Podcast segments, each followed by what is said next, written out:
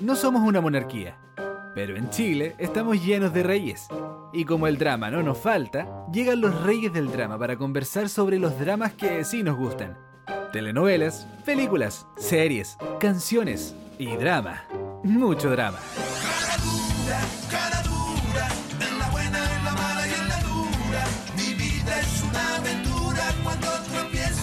Hola, ¿cómo están todos? Partimos nuevo capítulo de Los Reyes del Drama. Esta vez tenemos una teleserie que fue pic histórico en sintonía.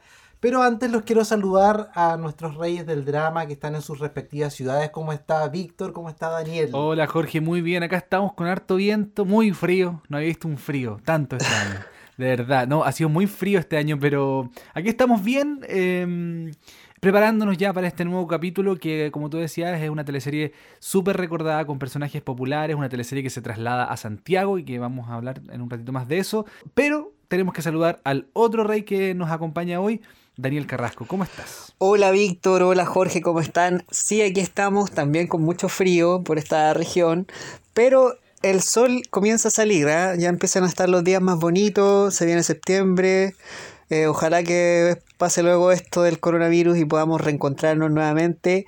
Y como ustedes decían, hoy día tenemos una teleserie fantástica, muy recordada, con grandes personajes, así que no se despeguen de Reyes del Drama porque vamos a tener muchas sorpresas en este capítulo. Agradecemos a todos los que se han sumado a través de nuestras redes sociales y a seguir esta, esta fiebre, esta locura por las teleseries que han marcado generaciones y que han sido parte de esta época de oro de las teleseries chilenas. Y también películas, series y todos los, los dramas que nos gusta comentar. Oye, chiquillo, y la verdad es que en redes sociales hemos tenido bastantes seguidores. Queremos agradecer a todos los que nos escriben, a todas las personas que están escuchando el programa. Y vamos a leer algunos comentarios de las personas que nos han escrito. Pero también queremos agradecer eh, primero a dos amigos que nos compartieron en su Instagram. Una de ellas es Chilena en California, que es una youtuber eh, de viajes, periodistas, que vive en Los Ángeles hace unos años, eh, hace unos años ya. Y ella es fanática de Reyes del Drama, así que le queremos agradecer porque nos estuvo promocionando en sus historias. Y también a una página que siguen muchos amigos de Santiago, Santiago Panorama, que también nos compartió eh, como uno de los podcasts que hay que escuchar en esta cuarentena. Así que también queremos agradecerle a este amigo. Y vamos a leer algunos de los comentarios de, de la gente y de, nuestros amigos de redes sociales que, que nos han escrito bastante, nos piden hartas teleseries más. Vamos a leer algunos comentarios. Así es, partimos entonces con telenovela maniática, telenovela maniática, así se llama. Eh, un Instagram que nos promociona cada vez que subimos algún video, contenido, nos, nos promocionan sus historias y nos dice, buenísimo, los felicito chiquillos, muy buen análisis de una tremenda teleserie que fue Romané nuestro capítulo anterior. La Magda Munoz dice, amo su programa, muchas gracias por traer de vuelta las teleseries que veía cuando chica. El sentimiento es compartido, Magda. Crystal Fer dice, panorama perfecto de cuarentena, hacer aseo escuchando a los reyes del drama. Me encantan. Muchas gracias, Crystal Fer. Oye, hacer aseo algo de señora también, señora como nosotros, que nosotros somos señora, Así hay que decir la verdad. Es. El toque. Oh. Qué maravilloso. ¿no? Una gran combinación entre aseo, señor y teleserie. Ay, Dios mío. Tenemos también a Juan Pi Vialino que dice Carmen Diza, preciosa, una poesía a la belleza de la mujer chilena. Genial, sí. Eh, también nosotros amamos a Carmen Diza, somos muy Carmen Diza Lovers. Fan oficiales. Sí, fan oficiales. Sí. sí. Así es. Con ella inauguramos los Reyes del Drama, También. así que tenemos un cariño especial por Carmen Diza. Family Santos, la vería una y mil veces. Me encanta Romané por la Santa Sara, dice Family Santos. Sí. Yo, ¿cu- ¿Cuántas veces han visto ustedes Romané, chiquillos? Yo he visto como ya tres Fanático. o cuatro veces, si no me equivoco. Dos. Incluso Sí, por igual como dos veces y hay gente que me ha dicho que después de escuchar el podcast la va a volver a escuchar ahora porque se entusiasmaron. Wow. Genial, súper. Es que Romané es un, es un sentimiento, es un sentimiento, así que se lleva en el corazón siempre. Partamos, chiquillos, entonces con el capítulo mm, de hoy y Daniel nos va a contar un poquito más en extenso de lo que trata este episodio con Amores de Mercado. Así es, Víctor, porque hoy tenemos una teleserie, pero de las mejores que se han hecho en Chile y además es la teleserie más exitosa de todos los tiempos según cifras del People Middle. Así se dice, ¿o no? People Exacto. People Middle. As- El que Sí. mide el rating en Chile. Que ya no corre, ¿o ya no corre eso, o sí? No, ya- Se llama de otra forma ahora. Ah. Tengo entendido que se llama Can- Cantar iBop, algo así, no recuerdo muy bien. Es otra empresa, digamos, que hace la medición y que ha estado muy también eh, como en la polémica hace unos años porque eh, finalmente los canales seguían mucho el rating y hacen de todo para tener mucho rating, entre ellos cosas que ya sabemos que terminan en denuncia en el Consejo Nacional de Televisión. ¿Cómo cortarle el pelo a la gente? Claro, cómo cortar Claro. sí, ese tipo de cosas, o mostrar procedimientos, o narrar procedimientos ginecológicos, en fin, muchas cosas que, que no deberían hacerse en televisión, pero por el rating se Por el hace. rating se hacen claramente. Y bueno, esta teleserie marcó una época, eh, tiene personajes populares y la verdad es que tiene una gran eh, novedad esta teleserie porque se logra trasladar, como ustedes lo decían anteriormente, a Santiago de Chile, donde podemos ver locaciones bastante eh, comunes y, y habitadas por, por los santiaguinos. Vemos eh, el mercado central, donde es el eje principal. eh, la historia transcurre en este lugar muy, muy clásico de, de Santiago. Eh, en el primer capítulo podemos ver también que aún estaban las, las micro amarillas, la nostalgia de las micro amarillas también se, se, se muestran en el primer capítulo, la ciudad, Santiago, la Plaza Italia, cuando se llamaba Plaza Italia, ahora se llama Plaza de la Dignidad, en ese tiempo estaba como Plaza Italia todavía. Mucho tiempo. Y la verdad es que esa es la, la magia que tiene esta teleserie, muchos años, muy popular, con grandes personajes. eh, en los protagónicos tenemos a Álvaro Rodolfi, que se luce eh, en este personaje con dos roles realmente bastante distintos. Y es una teleserie muy entretenida, eh, una teleserie que se inspira en El Príncipe y el Mendigo. Y que tiene un poco de, de este juego de juego de gemelas, esta clásica película de Disney que es como que se cambian las vidas, estos personajes, eh, di- diferencias sociales muy marcadas, eh, los populares están más la clase más alta, más acomodada, y ahí hay varios personajes que transitan en esta historia que es muy entretenida, dirigida por María Eugenia Rencoret, con una banda sonora que yo encuentro que es una de las mejores que tienen el, el opening de esta teleserie, que es Cara Dura de Juan Carlos Duque. A mí me encanta esa, esa canción. De hecho, yo la, yo la tendría en mi, en mi celular así Es escuchándola buena. porque ¿Como es muy buena. Sí, sí me gusta. Creo que, de hecho, creo que es mi favorita de, de, la- de los openings. Encuentro que es muy buena, buena la canción y que habla un poco de, de lo que pasa en, en la historia de, de la teleserie. Tiene mucho sentido con, con este caradura que es el peyuco que se va a vivir al barrio alto y que se hace pasar por su hermano y, y toda esta trama que, sucede. Así es, bueno, como decía Daniel, esta teleserie marcó un, un antes y un después en, la era del People Meter en, en Chile, porque tuvo un rating insuperable de 46,9 puntos de rating durante toda su transmisión en promedio, desplazando del primer lugar a teleseries que ya antes habían tenido como un, un alto porcentaje de rating como Romané y Playa Salvaje, y en su primer capítulo marcó 53,6 puntos promedio, algo muy similar casi a lo que marca, marcaba el Festival de Viña, con un pic de 61 puntos y un promedio de 57,1 puntos promedio. Y un pic de 64 en el impactante e inolvidable capítulo final que todos recordamos hasta el día de hoy. Estamos traumados con esa muerte que nadie se esperaba, que nadie esperaba que, se, veía venir en el fondo. Eh, también decir que Amores de Mercado ha sido retransmitida en varias ocasiones, 2004, 2008 y el 2016. Y además tiene una serie de versiones Mm. eh, en el extranjero como Amor Descarado de Telemundo. eh, Mi gemela es hija única, donde ahí el personaje de, de Peyuco era una mujer. Quien es quien también de Telemundo, como tú no hay dos de Televisa, vi- versiones en México y en distintos países. También contar que esta teleserie, bueno, como decía Daniel, se trata de, una, de unos hermanos gemelos, intercambian novias, intercambian familias, hay una historia familiar ahí también eh, relacionado con, con- con la mamá, como con las adopciones y todo eso, y que es parte principal de la trama protagonizada por Álvaro Rudolfi, que interpreta a Peyuco y a Rodolfo Rutenmeyer. Eh, también eh, eh, dentro de este elenco vemos a Ángela Contreras, que tras un tiempo alejada de las teleseries regresa con su rol de Fernanda Lira. Está Alejandra Fosalva, Luciano Cruzcoque, Sigrid Alegría, Mauricio Pesutich con su inolvidable Chingao, eh, Coca Guasini con una mala, pero que finalmente no, no trascendió tanto como otras malas que ha hecho en la historia de sus teleseries. Eh, vemos a Gabriel Hernández que, que participa por primera vez en TVN. Eh, debuta también en este elenco Malucha Pinto. Cataguerra también. Claro, eh, Anita Rips. Tenemos un gran elenco de actores, eh, de debutantes también.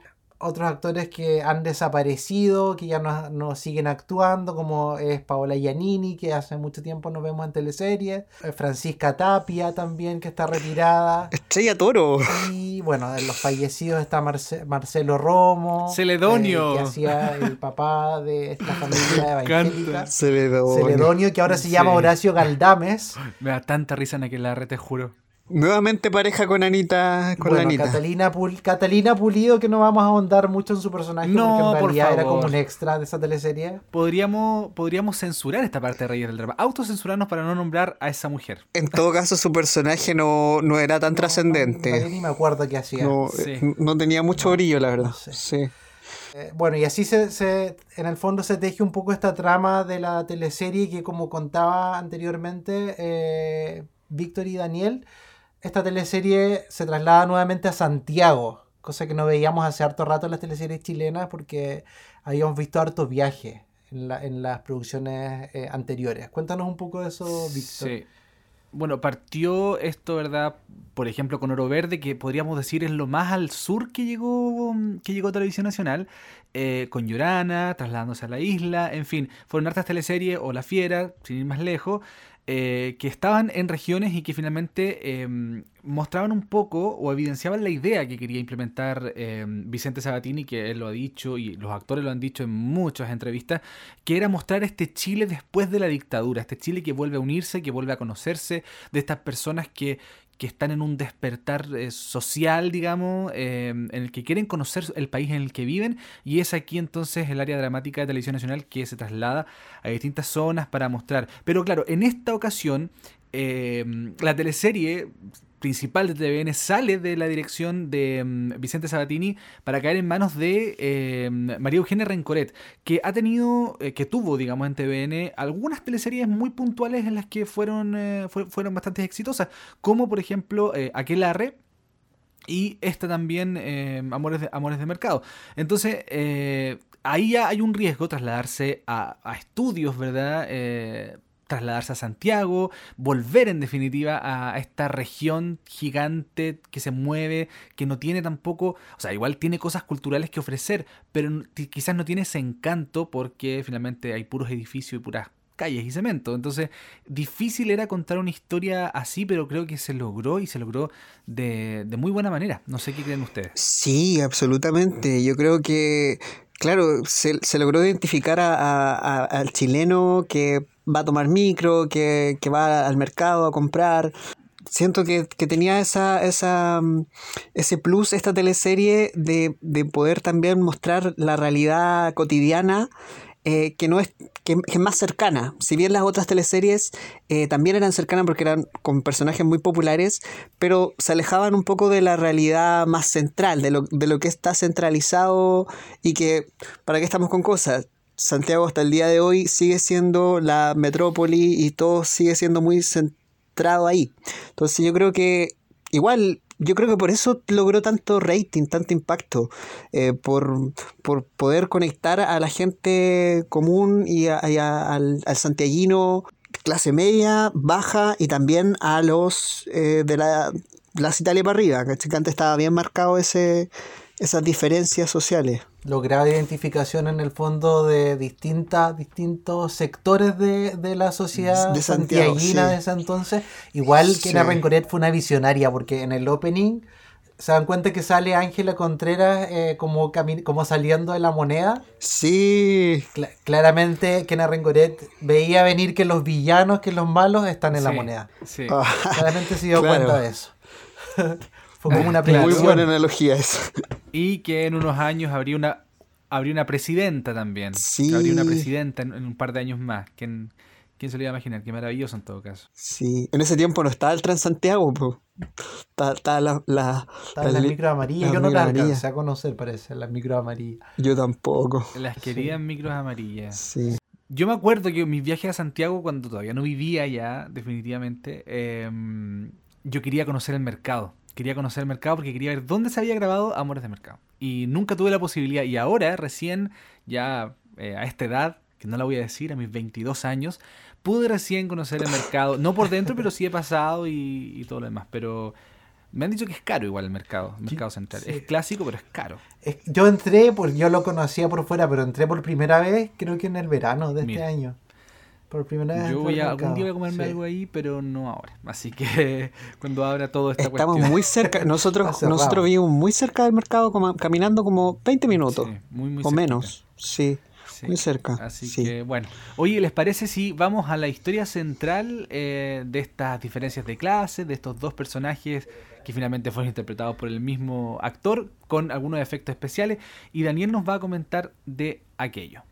Eh, la historia principal de Amores de Mercado eh, se centra en estos dos hermanos gemelos que fueron separados al nacer por eh, su padre, el chingao, interpretado por Mauricio Pesutich, este memorable personaje quien, como no tenía los medios económicos, su familia, su esposa, la, la morocha, Maitén, eh, tuvieron que dar a uno de sus hijos y ahí entonces es que se separan estos hermanos gemelos y tienen diferentes vidas. Por un lado está Peyuco, que trabaja eh, en el mercado central junto a Don Clinton, es garzón, también canta, entretiene al público, eh, tiene una vida con los amigos del mercado, tiene por ahí también una relación con Betsabe, el personaje de Alejandra Fosalva, una historia de, de amor.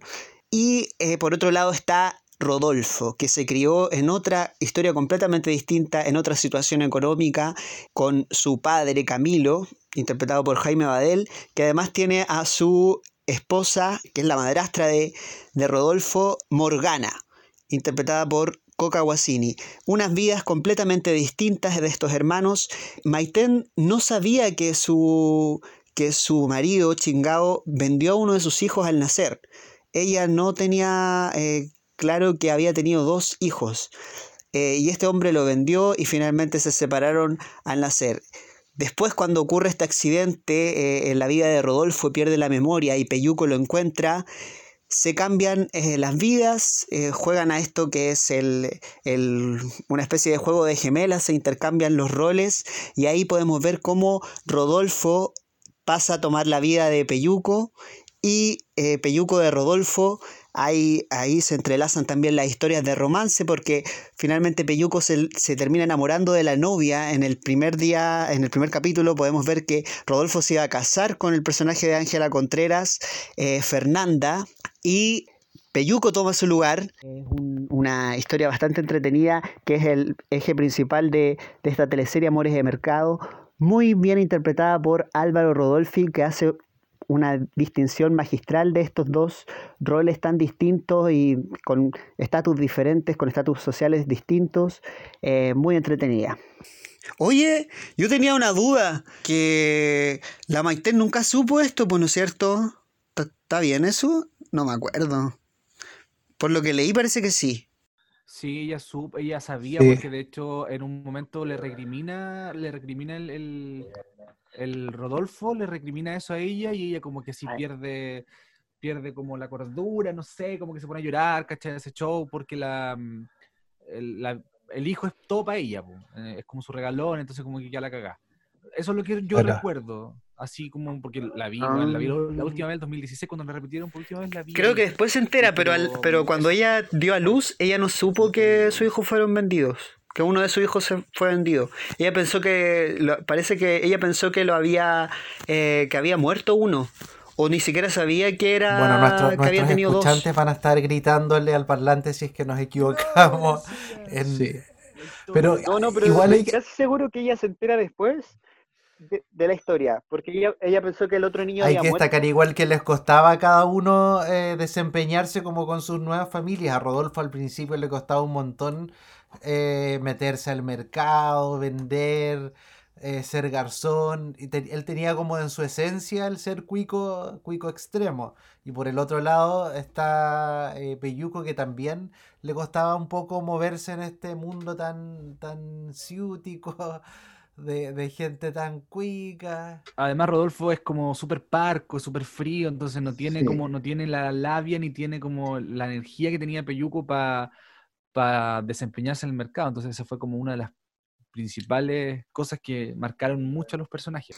Ahí, ahí ingresa el personaje de, de, de Arredondo, eh, Basilio Concha, que ayuda a Peyuco como en esto de la empresa y es como su junior. Y lo orienta. Y como que le conviene porque parece que Peyuco no era muy po, buena Basilio persona el. antes es del el- accidente. Claro. Era medio déspota, parece, era como maltrataba a sus trabajadores. Entonces cuando llega Peyuco, o sea, Rodolfo, perdón, claro. Cuando llega, cuando llega Peyuco eh, vestido de Rodolfo, igual se nota la diferencia porque es mucho más cordial, más amable. Pero es un bruto. Sí, no tiene nada de idea de cosas de empresa y Basilio es el que le enseña, en definitiva, así como a poder Exacto. tratar de meterse a la fuerza en este mundo nuevo. Otra historia que también llamó bastante la atención y es recordada hasta el día de hoy es la de la familia de los Luz Divina, que son la familia de eh, la familia Galdames, donde el patriarca es Horacio Galdames, interpretado por Marcelo Romo, que es un carnicero, exalcohólico, rehabilitado.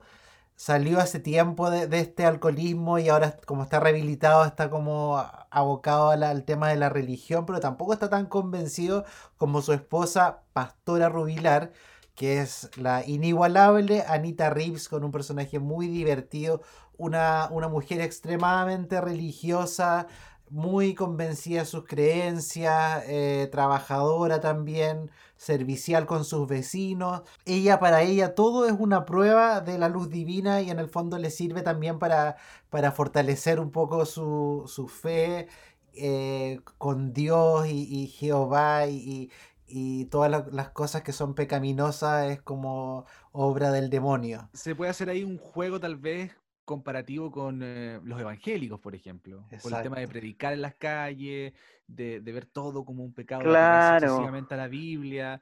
Eh, aparte hay que recordar que Las Reeves- iluminadas. eh, claro, Anita Reeves con Sí. Marcelo Romo eh, nuevamente son pareja después de Aquelarre. ¿ah? Recordemos que ahí también fueron pareja. Exactamente. Igual el vestuario, igual como la, la estética de esa familia es como la, la estética de evangélicos extremos. No, y, y de hecho los nombres de, los Sí. de los hijos eh, son bíblicos. pues. Esaú, Betsabé son bíblicos. Esaú y Betsabé, que son sus hijos, interpretados por Íñigo Urrutia y por Alejandra Fosalva, que también Íñigo, el personaje de Íñigo, trabaja en, la, en, en el mercado también, en la pescadería, y de pronto conoce a Shakira, que es Sigrid Alegría, esta bailarina exótica de cabaret, de café con pierna, eh, que le llega un poco a, a remover toda la fe y todas sus creencias y todo su, su, su historial de vida tan apegado a la religión. Entonces llega Shakira y, y le muestra este mundo oscuro de la noche, pero todo siempre en tono comedia. Eh, dentro de este lugar que se llama eh, eh, El Inferno, donde trabaja Shakira, también está el rucio, que es Andrés Velasco, el, el ex, ex de Sigrid Alegría, y que es el mejor amigo de Shakira. Fue una de las primeras teleseries donde vimos popularmente a Andrés Velasco también, que interpreta a este rucio, un, un- un personaje gay muy, muy florido. y bueno, y la otra hija que es Alejandra Fosalva, eh, Betsabé Galdames, la hija de Pastora, que también ha sido criada en este ambiente tan estricto. Trabaja ella eh, como operadora en un, en un lugar de radiotaxis. eh, y también es pareja o tuvo un romance con Rodolfo. eh, sin embargo, después cuando, cuando Rodolfo se convierte... perdón, todo de nuevo. Tuvo un romance con Peyuco y después cuando Peyuco se convierte en Rodolfo, eh, viene también a cambiar un poco sus planes porque se acercan un poco más. eh, a Rodolfo se le ablanda el corazón también teniendo a Betsabé, también se enamora de ella y ahí se teje como otra historia de amor.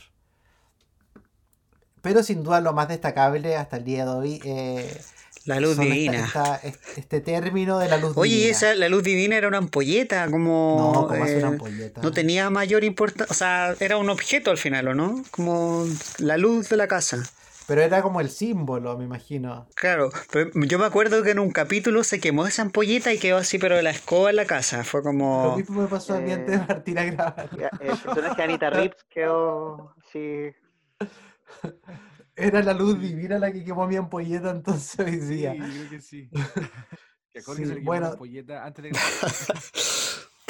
Sí, de todas formas, eh, bueno, y hay que, hay que destacar que también Íñigo Urrutia hizo un guiño a este personaje en la teleserie Dime quién fue, donde tenía un personaje de un villano. Hay, un, hay una escena donde, donde habla de la luz divina. De eso y mucho más hablamos con Íñigo, así que vamos a escuchar qué nos contó y, y cómo recuerda este ver. personaje de Esaú Galdán. Oye, ¿qué, qué guiño hizo? ¿Cómo fue la experiencia de trabajar en la teleserie más vista de la historia de la televisión chilena? Me imagino que en tu carrera igual fue súper importante esa teleserie. Yo creo que para todos los que hicimos esa teleserie fue súper importante, porque además, claro, nosotros empezamos a grabar la teleserie, uno la empieza a grabar, uno nunca sabe que la, la teleserie va a ser lo que va a ser, ¿cachai? Ocurre nomás. O sea, ocurre porque, bueno, porque la, es buena y porque la gente le gustó mucho. Para mí, sí, totalmente, hasta el día de hoy es como el luz, luz divino, el luz divino, es como, es como me ha perseguido ese personaje, bueno, pero eternamente. Pero bien, está bien, es parte como un poco de lo que de lo que ocurre con estos fenómenos televisivos, ¿cachai? Y pasa un poco lo mismo que me pasó con Aquelarre, lo pasé muy bien. Tuve una partner, así como fue la Patti en este, en Aquelarre, lo que fue la Sigrid también, lo pasamos muy bien, muy bien, era como muy entretenido hacer todo, era más, era tan fácil, ¿cachai? Porque además también eso es otra cosa, cuando un guion es bueno, es tan fácil actuarlo, es tan yo no, te- no, no, como, no sé cómo tenés que ser actor para entender que de repente si te pasa un texto, lo que sea, y es algo malo, aunque sea muy simple, pero si eso simple lo hace una weá disonante, para un actor es súper difícil. Entonces tenéis que como hacer ese trabajo, además de dramaturgia, de poder, de poder hacer que ese, ese diálogo sea como, que sea creíble o que sea orgánico, ¿cachai?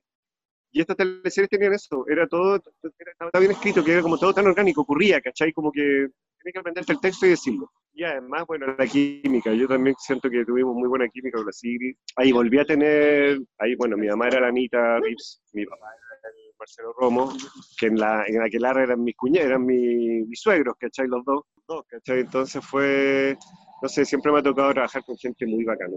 La experiencia sí, sí, supongo que sí. Yo igual después de, de, de Amor Mercado, justo al, al año siguiente yo me fui. Claro. Ya temas muy personales, yo como dije, ya chao, me quiero ir de este país, como que estaba en otra bola, y cuando pude haber aprovechado eso de una manera muy a favor mío, ¿cachai? Pero mi inquietud estaba en otras cosas también, como que de repente, ahí me, también me he dado cuenta, como que nunca mi fin como actor fue ser un huevo famoso y ser como nada, o sea, bueno, reconocido siempre, el ego de uno siempre es como que te va a llevar a que, que rico te reconozcan, que hagan que, lo que haces, ¿cachai? Pero no, no, para mí era mi felicidad antes que nada y, y- y yo no estaba sintiéndome muy feliz en otras áreas de mi vida, ¿cachai? Entonces, me fui, y que está bien, fue toda una experiencia también para mí, pero, pero aún así, todos esos personajes y todas esas, esa- esa- esos años de que yo trabajé en TVN me ha significado como persona pública tener un acercamiento con la gente súper positivo, súper buena onda. La gente ha sido en general, de toda esa generación que vio esa teleserie y todo el cuento, súper, súper buena onda y respetuosa conmigo en general.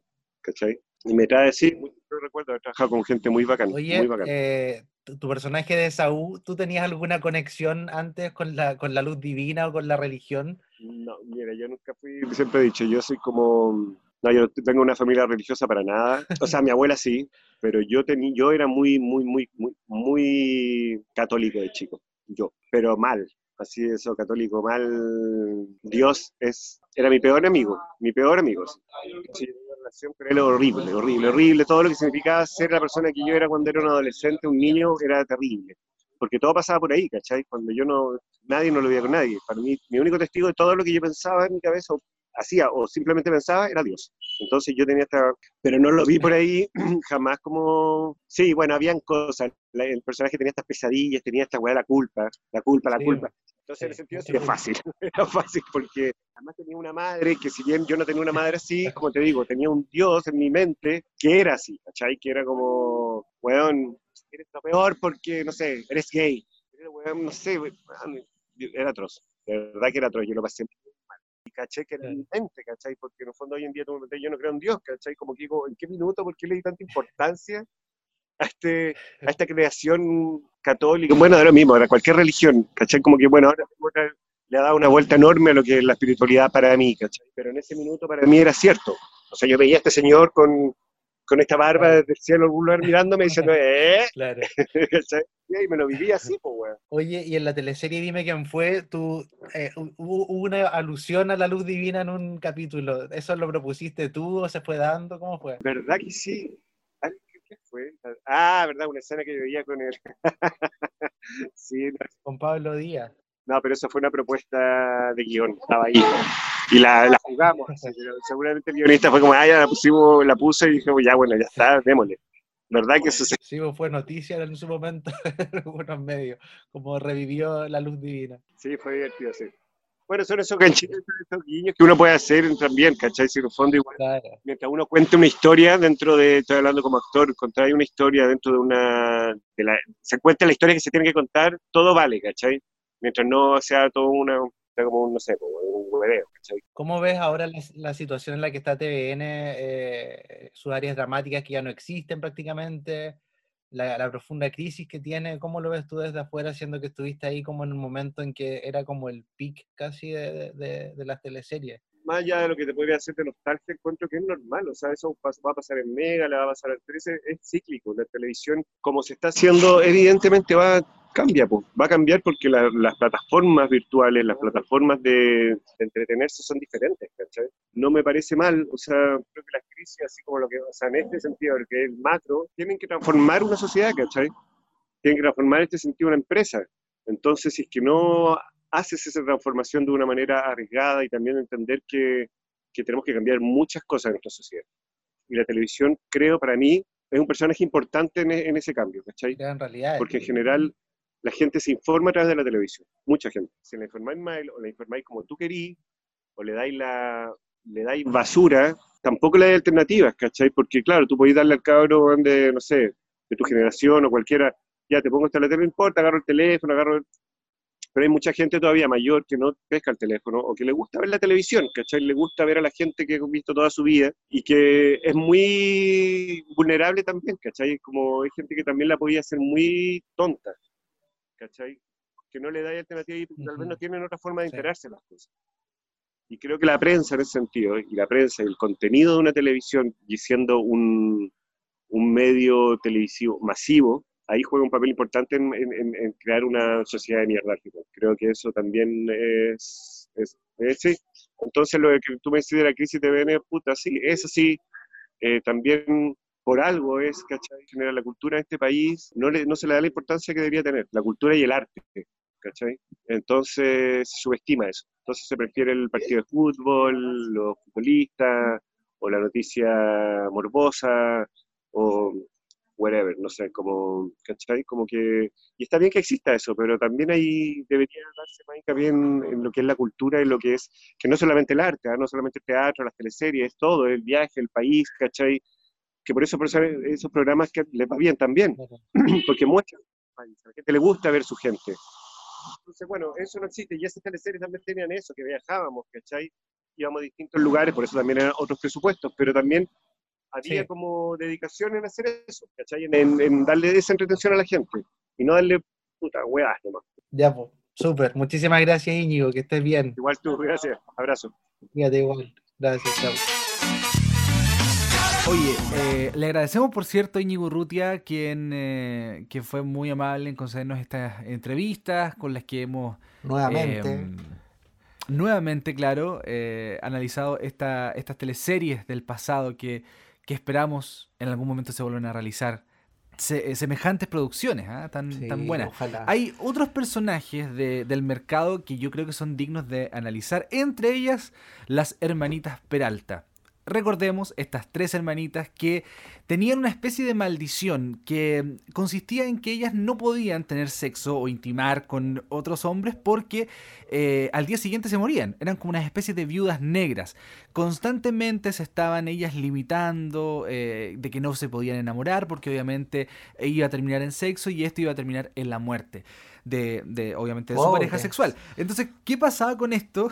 Que eh, sucedían cosas bien, eh, bien divertidas ahí porque ella, ellas, claro, se reprimían mucho, pero de repente eh, caían en la tentación y efectivamente por alguna coincidencia que no tenía nada que ver con esta supuesta maldición, la pareja del momento se moría. ¿ah? Y había ya un pequeño historial ahí que las, las aterraba a estas hermanitas. Interpretadas por Malucha Pinto, por eh, Mariana Loyola y Carmina Riego. Que yo creo que ha sido una de las actrices a las que se le ha dado pocos roles grandes dentro de las teleseries para el nivel actoral que tiene. No sé si ustedes están de acuerdo conmigo. Sí, ella es muy buena. Yo la he visto en teatro y es seca. Sí. Sí.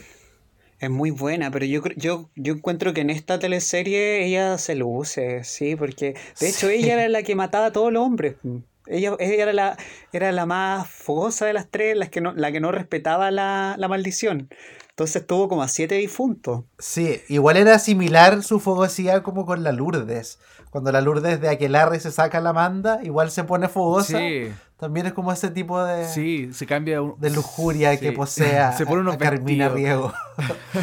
se, ponen, se, se puso unos vestidos en, Sí. en, en romané. En Aquelarre se ponía unos vestidos así como bien escotados y se enamoraba del Sí. toro y se lanzaba arriba del toro, o sea, del toro Mardone y, y- y claro, es como muy, muy similar la, la fogosidad de, de este personaje. Eh, bueno, estas Después a ella hermanas se la llevan, pues. después a ella se la llevan lo- los maridos. Sí, pues, y fíjate que estas tres hermanas eh, tenían un eh, restaurante que era la competencia al Clinton, que era donde trabajaba Peyuco y, y- y compañía. Entonces estaban constantemente luchando en una enemistad entre Mónica Peralta y el Clinton, un eh, personaje de Edgardo Bruna, recordemos, y eh, se generaba ahí una disputa eterna, Ah. unos palabrazos, ¿cierto? Eh, de que no sé qué, de que yo, yo tengo gente que habla en inglés y tú no, yo tengo los precios más bajos, la comida más rica, el curanto Peralta que todo lo levante, no sé qué más. Entonces se generaba Eso, ahí eso es lo que decían siempre. situaciones bien divertidas porque eh, en el fondo Clinton y la Moniquita se, se querían, o sea, se gustaban, existía cierta tensión de repente y, y Mónica Peralta también, ella como que se echaba para atrás por el mismo tema de la maldición. Eh, y obviamente mandamos nuestros cariños al cielo a Edgardo Bruna porque es eh, un personaje tremendo eh, que no debería habernos dejado, creo yo, que le quedaba mucha cuerda todavía. Le pero- quedaba mucho todavía a ese caballero. Sí, lamentablemente. Muy Sí, pronto Sí. fue, El otro día lo sí, vi en una teleserie del Mega, que fue la última, las últimas que hizo, Sí. y, y de verdad, o sea, para mí era verlo, sí, ver, era verlo en eh. Aquelarre, eh, con una Sí. con un No, con, con desplante. mucha energía, con mucha, además muy, tenía mucha conciencia, era bien activista igual, y además Mm. eh, participaba, eh, yo lo vi hace un tiempo en un video del Alex Banter incluso, con Jaime Badel. Así muy Otro más, un caballero con Sí, energía, así muy, muy entretenido. Sí. Sí. Sí, porque hay actores que ya llegando a cierta edad se les olvida el Sí. texto, le tienes que dar textos más cortitos por un tema de que no retienen tanta información, eh, en su forma de hablar es, es como más pausada, eh, y se van dando ciertas Sí. situaciones que son naturales con la edad también, pero Edgardo Bruna, bueno, eh, nos dejó, el 2017 si no me equivoco, ¿no? Tengo como esa fecha, marca 2018. 2018. No recuerdo muy parece bien. que fue. 2018. Oye, oye, un, un, un dato, un dato eh, de esta, sobre esta teleserie que en una entrevista Anita Rips mencionó cuando estaban hablando con, con respecto a la muerte de Marcelo Romo, otro gran actor que lamentablemente nos dejó. Anita Rips mencionó en una entrevista que ya en Amores de Mercado, eh, Marcelo Romo comenzaba con su, sus problemas de Alzheimer. Ahí él empezó a notar ella que se le empezaban a olvidar los textos. eh, Algunos... al- Lamentable, ¿eh? lamentable esta enfermedad que, que ataca a las Sí. personas de mayor Sí. edad. ¿no? Terrible, y atacaba a Sí, hartos bueno, actores. imagínate, hace 18 Sí, años sí. atrás que ya comenzó a mostrar, había comenzado a mostrar eh, síntomas ya del Alzheimer. Lamentable. Algunos otros personajes que a ustedes se les vengan a la memoria, yo me acuerdo de esta señora que, que era, no me acuerdo si se llamaba Chelita o no, pero es la que ahora conduce el, el bus de, que lleva a Río Claro, de Aquelarre a Río Claro. No me acuerdo su nombre específico, pero eh, Ah, Ella ella es. Mireia Moreno. Mireia Moreno, Sí, eh, Mireia Moreno. La, la, Corina se llamaba en... sí. Y en Amores de ella, ten- Mercado, ella trabajaba a la par con un, eh, con un actor que siempre hacía de extra en, eh, en Romané, por ejemplo, hacía como bolos y cosas así. ay, sí. Hacía como... El, eh, que era el ciego, que El era falso ciego. ciego, parece. No sé si ustedes se acuerdan. Que como que en un momento le decían, Sí, sí. ¿y cómo sabes tú eso si se supone que no veí? Y como que se hacía el loco y, la, y la- esta señora era como media cómplice de él, me acuerdo. Pero yo igual, lo, lo encuentro muy divertido. o sea, es- a esa actriz la encuentro súper... Hace de, Sí. de- de vieja así como chora, me gusta. Me gusta mucho cómo lo hace. No sé, otros personajes ustedes que recuerden, que se les vengan en la memoria. ahora? Bueno, para mí la Patti López igual está muy bien en esta teleserie con la Yesenia Solís. Sí. Muy, muy canta. bien, sí, lo hace espectacular, ese personaje tan choriza, que se despega de otros personajes que ha hecho hip antes, sí, así como. Sí. con el cuello en la cabeza, sí, una- un- su vestimenta es bien, bien distinta a otras cosas que ha tenido antes, antes de Amores de Mercado la Patti López. Sí, y el, destacó, la destacó en ese personaje, sí. y el chingado también, pues obviamente tenemos que ya... Y el Sí, chingado, notable.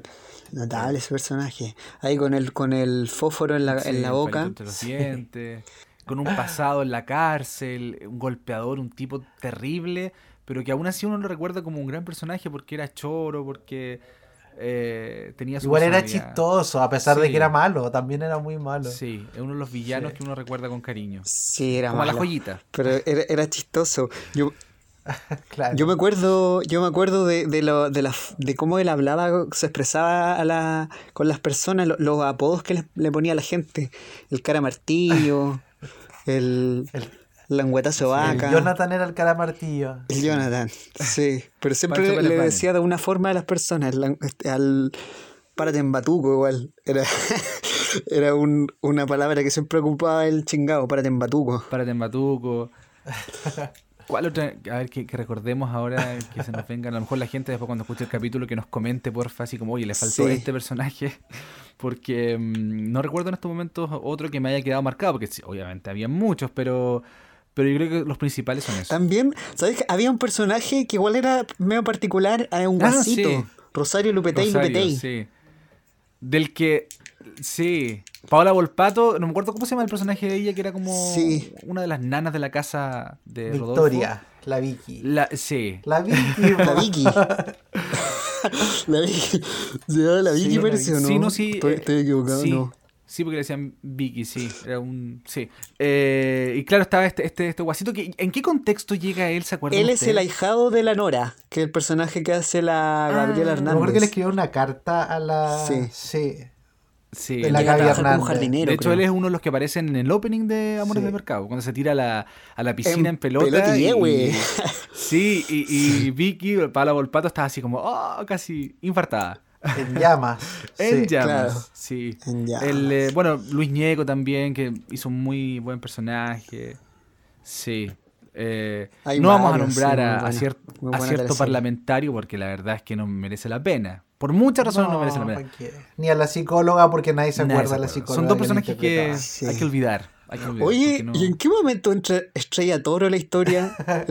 Estrella, pero ¿sabes que sale desde los primeros capítulos? la, es la actriz que hace Estrella Toro, ¿en qué momento Sale entra en la historia de los ella? primeros capítulos. Es amiga de la del personaje de Marcela Espinosa, Que es la polola de Felipe Brown, ¿no?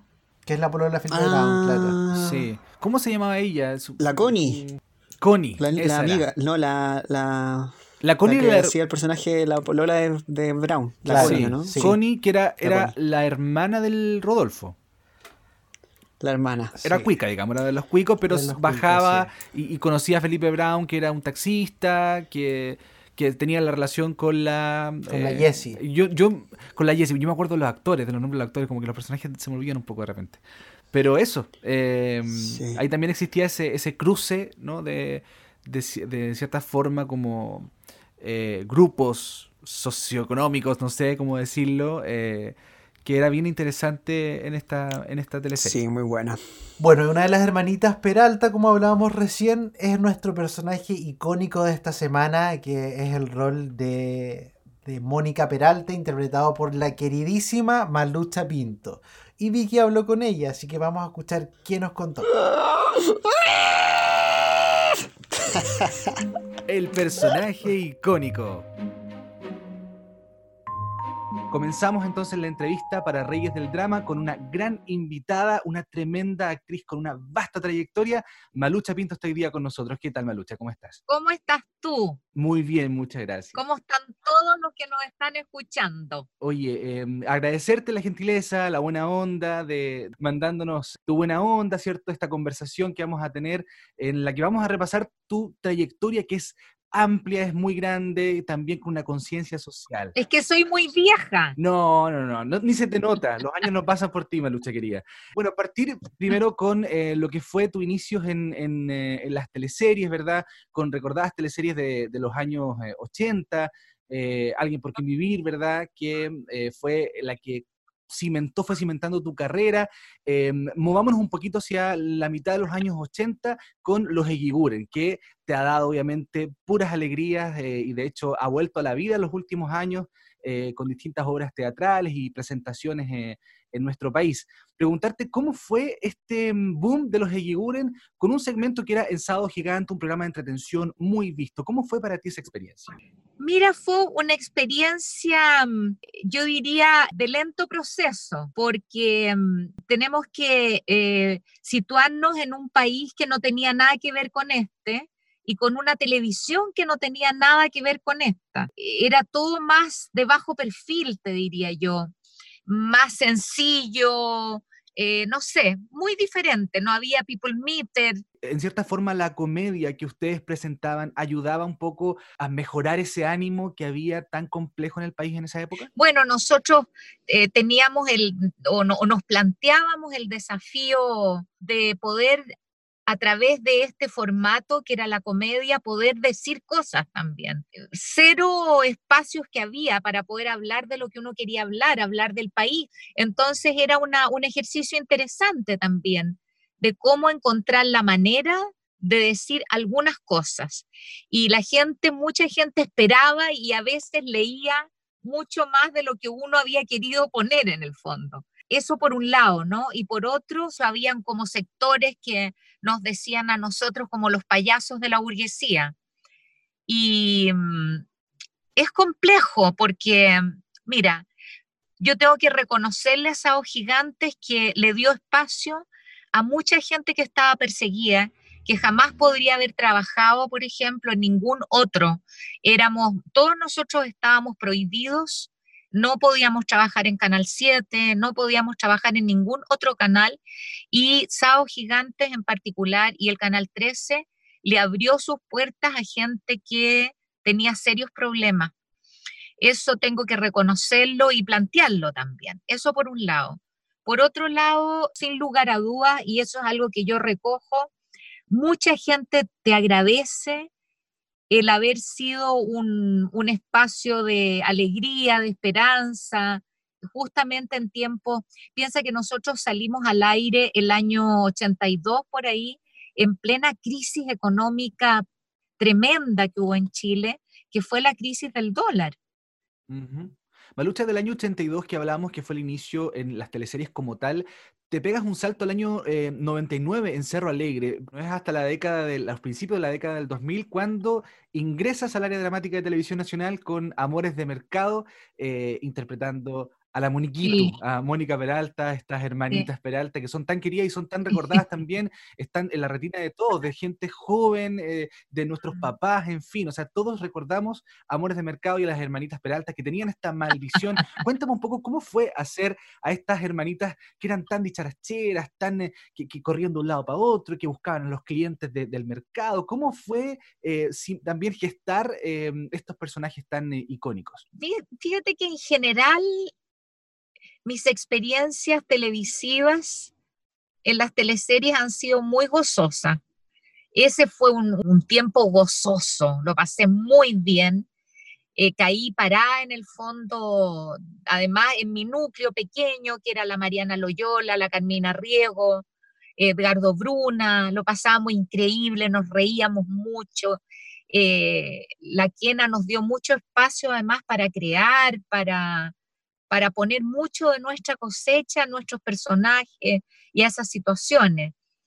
Entonces, conversamos mucho además, y en esos lapsos de espera hay mucha cofradía, hay mucha risa, mucho contarse la vida, entonces, y, y era muy entretenido ir al mercado, íbamos muy temprano, entonces nos tocaba encontrarnos con un mundo, me acuerdo, como ponte tú, ir a los baños a las 8, 7 y media de la mañana y encontrarte como con todas las chicas prostitutas que venían de vuelta a su trabajo, los travestis. Entonces, eh, y el mundo del mercado, un mundo chileno o, o santiaguino súper atractivo de conocer, de mirar, de sentir, de, de dialogar, de, entonces fue por todos lados fascinante en realidad. Harta, harta comedia también, porque eh, Moniquita, como que, Moniquita como que no, no sufría tanto, sino que más que nada por el tema de la maldición, de que no podía estar con otros hombres porque si no todos los hombres iban a morir, eh, básicamente una viuda negra, pero hasta eso se tomaba como algo cómico. Sí, era bonito, toda esa relación con Clinton, eh, toda esa calentura que no podía realizarse. No, genial, lo pasé muy bien, muy bien. Yo creo que fue un aporte a Amores de Mercado, ¿eh? realmente. Oye, y eh, algunas, algunos datillos curiosos tal vez de, de, lo que fue grabar en el mercado. Entendido, por ejemplo, que hubo un tema con, con los arriendos ahí, que, que, se arrendaban algunos locales y los locatarios comenzaron a hacer ruido y tuvieron que arrendarse finalmente todos los locales. TVN tuvo que sacar un poco más de plata para poder eh, invertir más y, y, en definitiva ya arrendar todos los locales para poder grabar tranquilos. ¿Qué tan cierto es eso? ¿Algún otro datillo sabroso que tengas? No me acuerdo, fíjate sí me acuerdo como de la, de la, de la tremenda precariedad en la que grabábamos, o sea, la producción hacía lo posible por tenernos espacios más o menos eh, privados o, o, más tranquilos donde poder estar, pero era muy difícil. Y era estar, no sé, todo el rato con la gente, además que te quería tocar, saludar, estar, la gente que quería ser parte de las escenas era complejo eso, eh, de lograr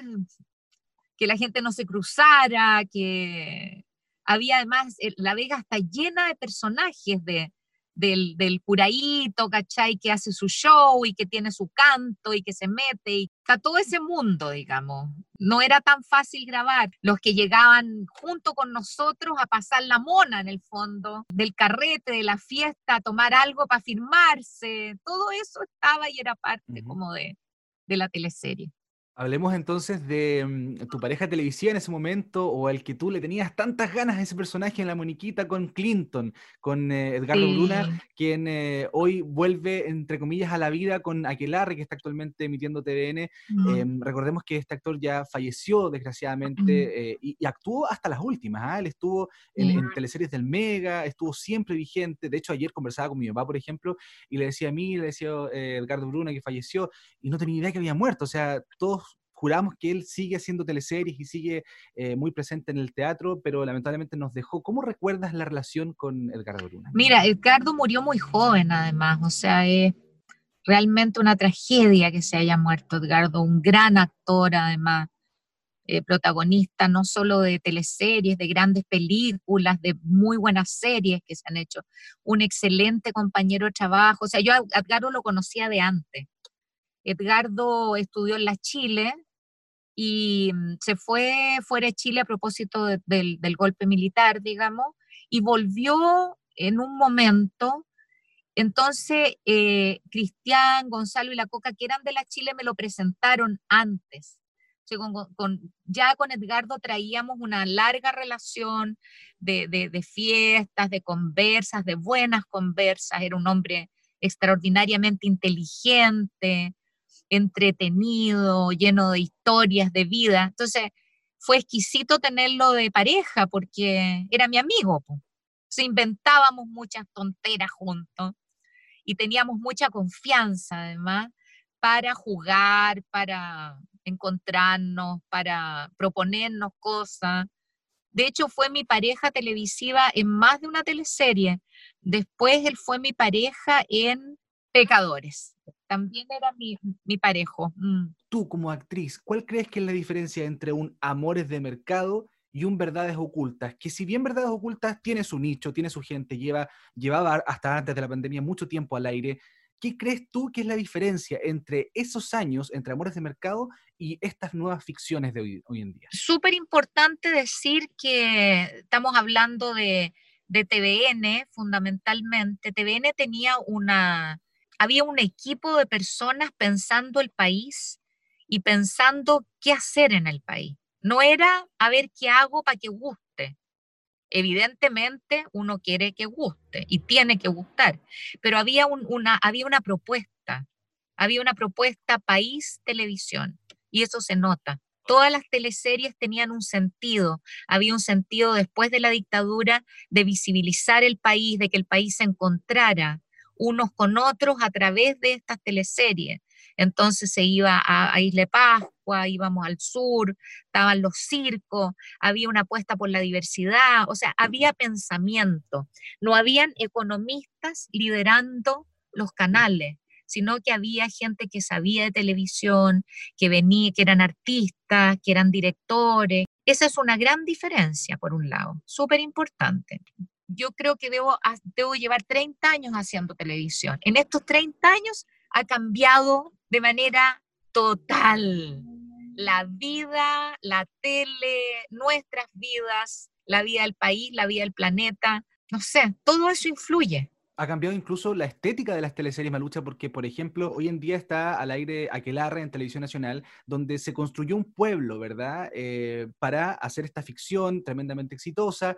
Y hoy en día también tenemos otras teleseries que eh, también se construye un pueblo, pero hasta da la impresión que la arquitectura de ese pueblo eh, es demasiado falsa, se nota que son, son, son cartones pintados básicamente y, no hay un sustento, hay guiones débiles. ¿Podrías también tú, no sé, señalar que los guiones son parte del problema de las teleseries hoy en día?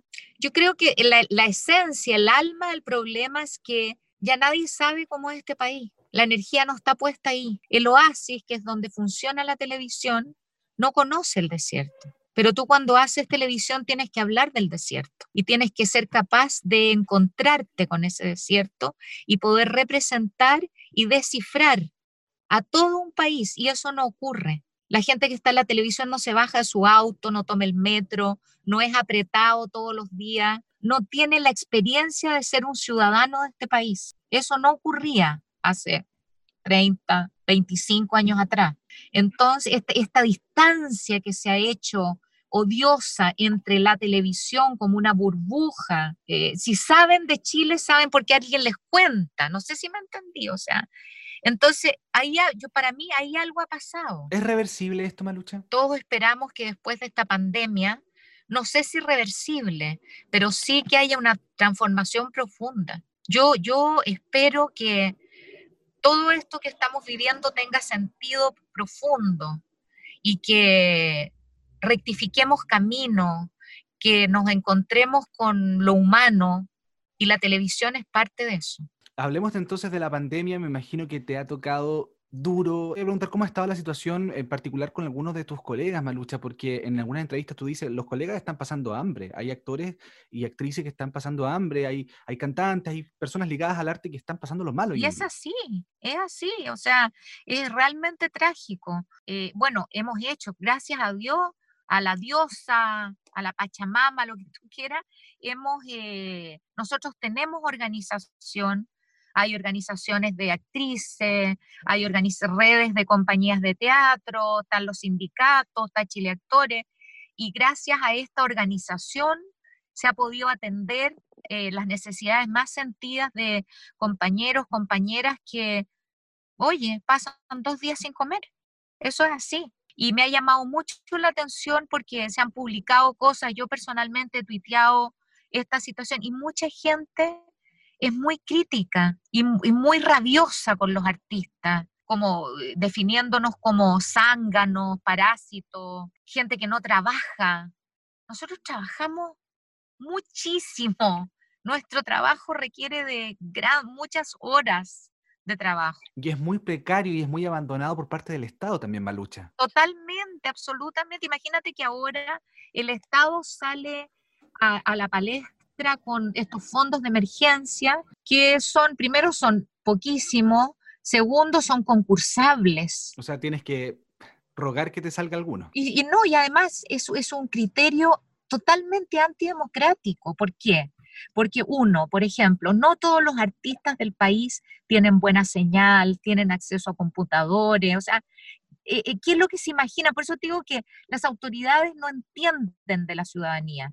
Se imaginarán que todos son actores de la tele, que tenemos redes. Que ganan millones. No, hay millones, a la gran mayoría de los artistas de este país han sido precarios siempre. La, precariedad es algo que nos ha acompañado desde siempre. ¿Cómo evaluarías el, manejo eh, político también de esta pandemia? Porque hay un manejo político detrás que es ineludible comentar. Horrible, vergonzoso, egoísta, eh, desconectado, tengo las peores opiniones, es que esto no debería haber tenido un manejo político, esto debería haber tenido un manejo sanitario, esto debería haber estado en manos de las autoridades sanitarias, no del ministro de Economía, no del presidente, sino que de los expertos, y la han manejado políticamente y, perdóname la expresión, como el hoyo, porque además se han llevado encima a toda la población. O sea, lo que aquí va a pasar saliendo de la crisis sanitaria no sé, me da terror, porque la rabia que se está acumulando es peor que lo que pasó para el estallido social. O sea, aquí nos viene además una crisis social política de inmensa envergadura. Bueno, Malucha, eh, agradecerte obviamente esta conversación súper entretenida que hemos tenido. Hemos hecho un, repaso histórico también cronológico de, tu carrera. Te agradecemos por la buena onda, por la gentileza, de estar siempre ahí disponible para nosotros. Eh, muchísimas gracias, Malucha. Muy bien, bueno, un, gran saludo, una, una felicitación además. Gracias por este espacio de conversación amorosa además. Un abracito grande. Un beso. Un abracito y que les vaya muy bien. El personaje icónico. Bueno, queremos agradecer por supuesto a esta gran actriz eh, Malucha Pinto por habernos dado esta entrevista para Reyes del Drama, eh, una actriz muy consciente, muy eh, participativa en las demandas sociales, ahí con su crítica bien fuerte hacia el gobierno, estamos muy de acuerdo con la opinión de Malucha, así que queremos dar muchas gracias por su tiempo, una tremenda actriz, muy simpática y muy recordada por supuesto por sus grandes personajes. Exacto, y bueno, y también hay que, hay que destacar que este personaje de, de Mónica Peralta estaba considerado para Lucy Salgado, que finalmente falleció durante las grabaciones de, Amores de Mercado. Y de todas formas, Malucha Pinto lo hizo espectacular y le dio su toque y, parecían realmente hermanas las tres, siento yo. Eran muy, muy unidas también. A mí me pasa que, por ejemplo, cuando yo veo hermanas como características similares físicas, ¿cachai? Y de personalidad, yo le pongo al tiro las hermanitas Peralta, al tiro, de verdad. Yo tengo vecinas acá que son como similares,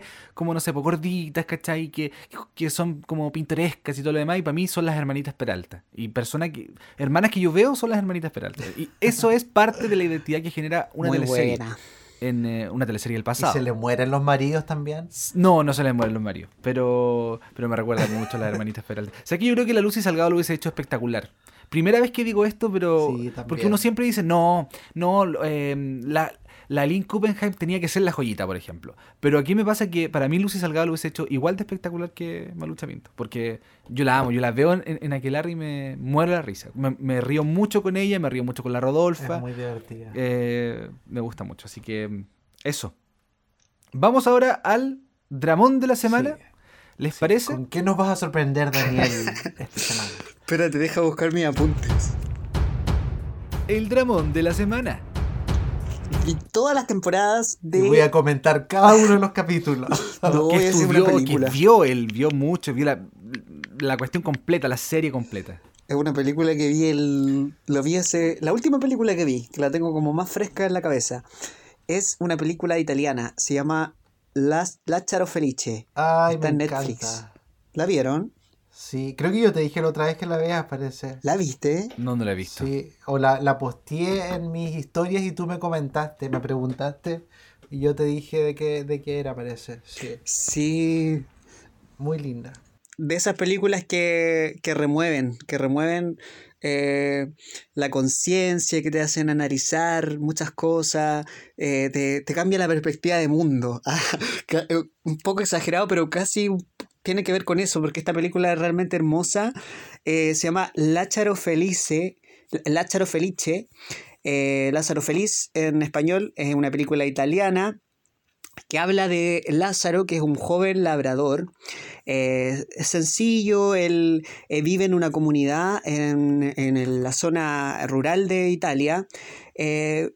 Y es, la verdad, que es una persona muy ingenua, es un chico que está constantemente a disposición del resto. Ellos están en esta comunidad rural mandados y organizados por una marquesa que los explota. La película habla mucho sobre la explotación laboral también. Y Lácharo, dentro de, esta, de, de, este mm, universo de, personas que están trabajando para la marquesa eh, que los explota, eh, también a él lo explotan los mismos eh, pares con. los mismos pares explotan a Lázaro. O sea, él es el último eslabón de la cadena de explotación laboral. Eh, es un personaje muy ingenuo que lo, interesante de la película eh, yo encuentro que tiene eh, esto de que es atemporal, que no se sabe en qué, en qué momento, en qué espacio y tiempo estamos situados viéndola. Es, es una crítica también a, a la metrópolis, porque cuando Lázaro se va del pasa del campo a la ciudad, podemos ver que todo es extraño alrededor. Él es una persona que no envejece, está conectado con, el espacio, con la luna, con, los animales, con los lobos, se puede comunicar con ellos, eh, tiene una inocencia y una bondad que, es fuera de, lo común eh, y de la realidad que nosotros estamos inmersos. Entonces es un personaje muy particular y, él, claro, va indagando y va, va mezclándose con, con la ciudad y ahí podemos ver todo, todo lo, feo que tiene la ciudad, eh, el, aprovecharse del, más débil, eh, del pobre, eh, él vuelve a la ciudad para encontrarse con un amigo porque hizo un juramento en esta, en esta zona rural donde él trabajaba eh, de que tenía un medio hermano y él creyó tanto que el hijo de, esta marquesa, que era su medio hermano, que él le dijo que era el medio hermano, eh, lo que nos quiere mostrar la película en el fondo es que, claro, la bondad de Lázaro permite que él no envejezca en el tiempo, pero sí la sociedad, eh, la metrópoli y la urbe continúa su, curso. Es una crítica, yo siento, a, a, mirarnos en nosotros en, en el momento que estamos y cómo la gente que está quizás eh, en un lugar o en un espacio natural distinto eh, logra tener una conexión y logra ser una persona más empática. Yo siento que esa es como la, gran eh, enseñanza que nos deja esta película Lázaro Felice, de que la bondad se encuentra, claro, en un lugar rodeado de, naturaleza, de, de animales, y al momento de llegar a la ciudad quizás nos perdemos un poco, no, nos volvemos quizá un poco más eh, violentos y... No sé, a mí me quedó como una sensación de que no hay que confiar en nadie cuando termina la película. Sí, como, eh, como más negativa que positiva, como no confías ni, ni, en tu sombra. ideal para ver en pandemia. Sí, es que... Ideal. Claro. para atraparse un poquito. Para ver en pandemia porque Sí, es que, es que no sé, muy rara, es muy rara, pero yo encuentro que tiene que ver con eso. Como que finalmente lo que nos quiere mostrar Lázaro Felice es cómo se logra conectar desde un lugar, él, desde estar habitando un espacio de explotación en una zona rural, incomunicado, no conectado a la, a la globalización, estar lejos de ese lugar eh, y enfrentarse a la ciudad. Eh, ¿Dónde estamos situados nosotros? ¿Dónde está nuestra bondad eh, en el ser? Eh, yo creo que ese es como el gran cuestionamiento que tiene la película.